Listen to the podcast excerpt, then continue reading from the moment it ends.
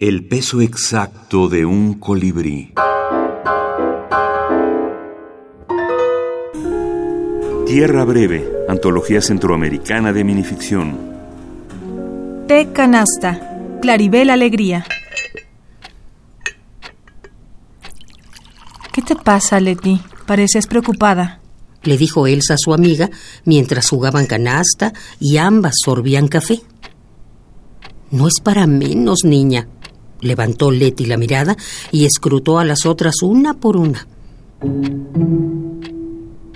Hace unos días contraté a un matón para que baleara la mengala esa que anda con mi marido. Y el muy bruto se equivocó y mató a la hermana.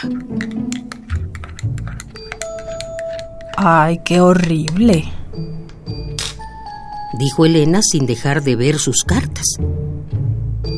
¿Qué dicen ustedes? Hizo Leti una pausa. ¿Le pago o no?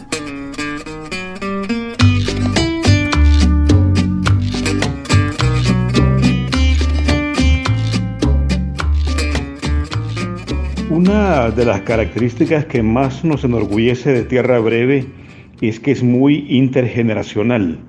¿verdad? Hay grandes autores incluidos algunos de ellos ya no están con nosotros, y hay eh, otros eh, muy jóvenes, nacidos entre fines de los años 80 y principios de los 90, o sea, muy, muy jovencitos. Esto habla, por cierto, muy bien de los grandes autores consagrados que aceptaron, a pesar de estas características que iba a tener la antología, participar en ella. Aquí tenemos gente del nivel de Sergio Ramírez, por ejemplo, nicaragüense y ganador del premio Cervantes, o el caso de Claribel Alegría, por ejemplo, salvadoreña nicaragüense, eh, que fue ganadora del premio Reina Sofía, ¿verdad?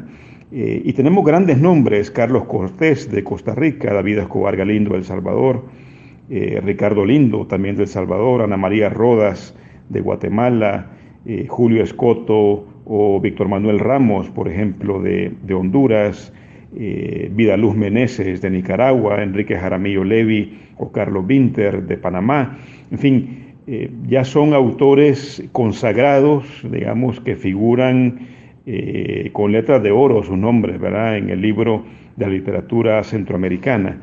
Pero, repito, eh, compartiendo créditos con muchachos como el caso de Alejandro Córdoba, por ejemplo, que tiene 24 años de edad, ¿verdad?, salvadoreño.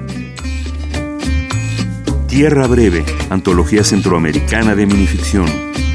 Federico Hernández Aguilar, selección y prólogo.